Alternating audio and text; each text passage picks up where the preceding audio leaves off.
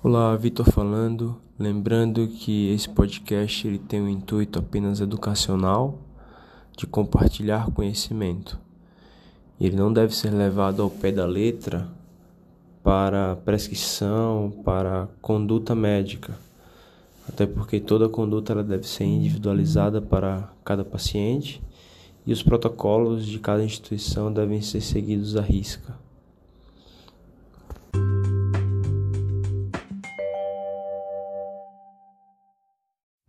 Olá, boa tarde a todos. Hoje vamos falar sobre taquicardia ventricular. Taquicardia ventricular sustentada é definida como um ritmo ventricular que tem uma frequência cardíaca maior do que 100 batimentos por minuto e que está durando mais que 30 segundos ou é associada, mesmo que com menos de 30 segundos, à instabilidade hemodinâmica ou à síncope. Já uma taquicardia ventricular não sustentada é definida como três ou mais batimentos ventriculares e sem, sem comprometimento hemodinâmico e que dura menos do que 30 segundos. Lembrando que se a frequência cardíaca ela tiver entre 40 e 100, nós chamamos essa arritmia de um ritmo idioventricular acelerado. Muito, muitas referências estendem o limite de frequência cardíaca para a gente chamar de ritmo idioventricular acelerado para 120 batimentos por minuto, então de 40 a 120. Se estiver abaixo de 40, isso é um ritmo de escape ventricular. A taquicardia ventricular ela pode ter diversas causas, sendo que sempre é necessário a gente excluir uma isquemia aguda ou crônica. Na isquemia aguda, que geralmente acontece é que há um prolongamento do intervalo QT, e isso leva a taquicardia ventricular polimórfica. Já na crônica, o paciente apresenta cicatrizes que são fontes de reentrada e podem gerar taquicardias ventriculares monomórficas. Qualquer cardiopatia, ela pode ter cicatrizes e aumentar a chance do paciente ter taquicardia ventricular, especialmente aquelas em que há um grande remodelamento com a fração de ejeção ventrículo esquerdo menor do que 35%. Existem quatro cardiomiopatias que são de destaque do ponto de vista ritmogênico.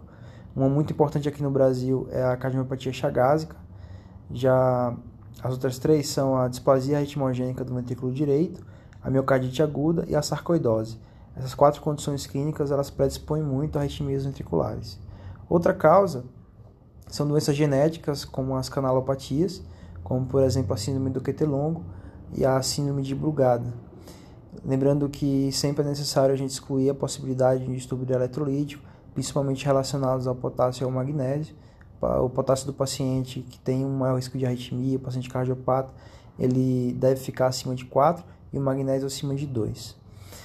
E lembrando que drogas, e principalmente os antiarrítmicos, o que é até paradoxal, eles podem aumentar a chance do paciente ter uma taquicardia ventricular. A meldarona, por exemplo, ela pode prolongar o QT, causar TV polimórfica, e outras drogas podem também causar essa predisposição a, a paciente apresentar arritmias. No paciente que chega com ataque cardíaco ventricular para a gente atender, a gente tem que sempre pensar na possibilidade desse ataque cardíaco ventricular estar tá causando instabilidade hemodinâmica e da possibilidade do paciente estar tá até em PCR. Se o paciente tiver em PCR, a CLS, né, desfibrilação imediata. Se o paciente não tiver em PCR, mas estiver instável hemodinamicamente, a gente tem que prosseguir com a cardioversão elétrica da arritmia. Se o paciente está estável hemodinamicamente, a gente pode tentar drogas, tentar uma cardioversão farmacológica, uma droga de primeira escolha, é, a amiodarona, 150mg em 10 minutos em infusão, lembrando que não pode infundir muito rápido, senão o paciente pode apresentar hipotensão. É, a droga de primeira escolha, porque é a melhor droga para os pacientes que têm uma disfunção ventricular associada. E muitas vezes a gente não sabe, não tem essa informação, ainda não tem um eco do paciente, não tem como a gente saber como que é o ventrículo do paciente. Outra opção é a lidocaína, que tem uma chance menor de reversão, mas é uma possibilidade, principalmente quando a arritmia está associada a QT longo. A lidocaína a gente usa uma dose de 1mg por quilo. Lembrando que se a gente usa a mildarona e a gente tem sucesso na reversão da arritmia, a gente mantém uma infusão de 600mg em 24 horas, com, respeitando uma dose máxima diária de 2 gramas por dia. A combinação de amiodarona e lidocaína pode ser utilizada se o paciente for refratário, mas geralmente quando o paciente é refratário a uma droga, o mais correto é prosseguir com a cardioversão elétrica sincronizada. Também é importante, depois que o paciente é revertido para o ritmo sinusal, se ele estiver estável quando voltar para o ritmo sinusal e não tiver um IC descompensado, a gente deixar na prescrição um beta-bloqueador oral. Se tiver alguma suspeita de uma síndrome coronariana aguda, ou se o paciente tem história prévia de DAC importante, daí vai ser necessário a gente fazer um cateterismo de urgência. Se não tiver essas informações, a gente prossegue com a investigação de isquemia, mas de forma menos invasiva, menos agressiva, geralmente é solicitado um teste funcional. Uma situação clínica bastante dramática que pode acontecer é a tempestade elétrica quando o paciente ele tem mais de três, três ou mais episódios de taquicardia ventricular nas últimas 24 horas. Nesse caso, é importantíssimo tratar a causa base. Se a gente estiver suspeitando isquemia, cateterismo e angioplastia, se execuível. Também é importante otimizar os fármacos, deixar miodarona, lidocaína, sedar o paciente com propofol também pode ajudar, principalmente se ele estiver instável, né? a gente ceda, entuba, deixa o paciente bem sedado e considerar também infusão de beta-bloqueador, nesse caso o mais correto seria o esmolol. Existe uma situação também de exceção que pode ser tentada, que é o bloqueio anestésico do, do gânglio estrelado em pacientes refratários.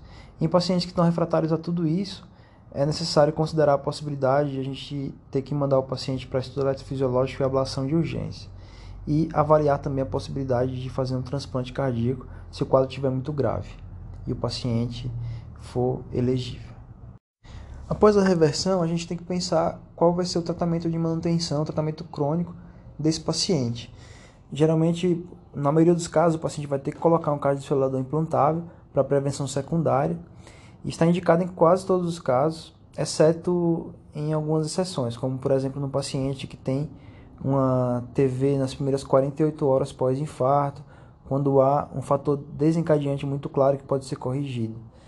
Lembrando que tem que ter muito cuidado para falar que a TV ela é decorrente exclusivamente da isquemia, porque a própria TV pode causar um aumento pequeno da troponina. Então, o ideal é que a gente tenha realmente um paciente revascularizável, que tenha uma lesão abordável, que esteja uma relação causal bem direta com essa taquicardia ventricular. Lembrando também que geralmente na isquemia paciente apresenta TV polimórfica. TVs monomórficas geralmente não são diretamente relacionados diretamente relacionadas à isquemia, e sim uma cicatriz prévia, que pode estar sendo é, influenciada por essa isquemia aguda, mas que geralmente não tem como causa apenas isquemia aguda. Geralmente há uma presença de uma cicatriz que pode sim recorrer, e a gente tem que pensar duas vezes em não indicar o CDI para esse paciente.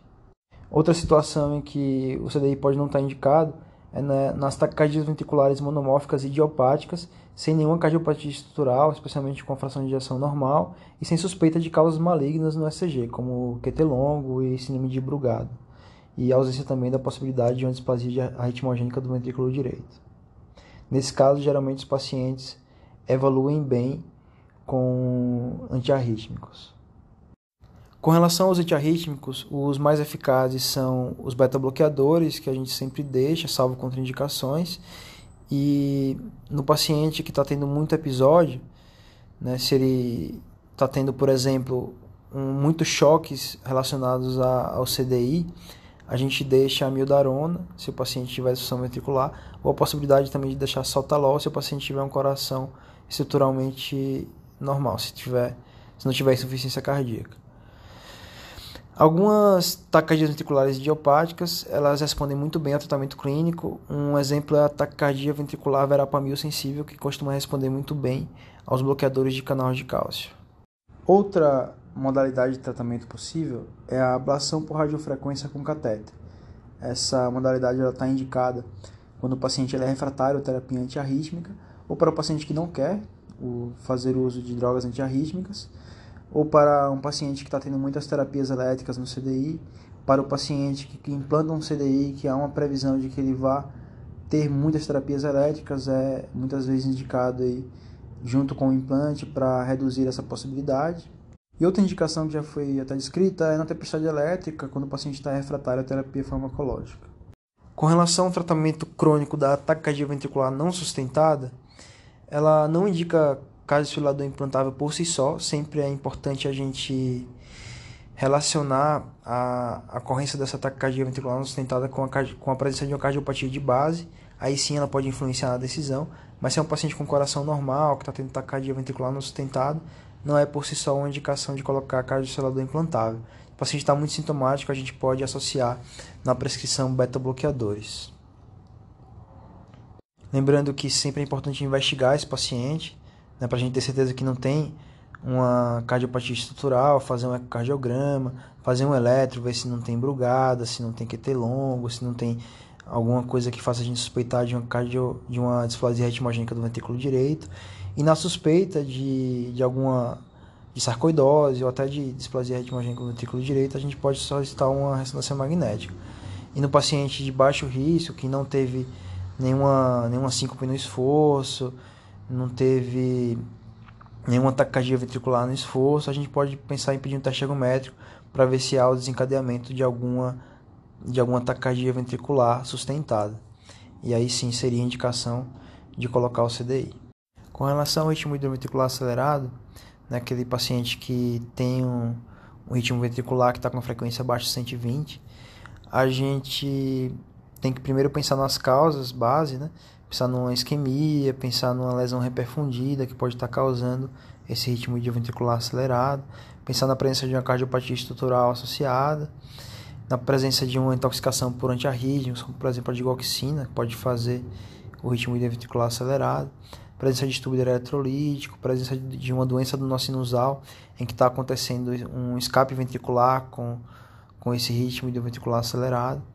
Mas é uma situação, né, levando em conta que não tem nenhuma causa corrigível, é uma arritmia que ela não precisa de tratamento específico, não há relação direta com taquicardia ventricular ou fibrilação ventricular e não é para prescrever nenhum antiarrítmico para tratar é, o ritmo ventricular acelerado.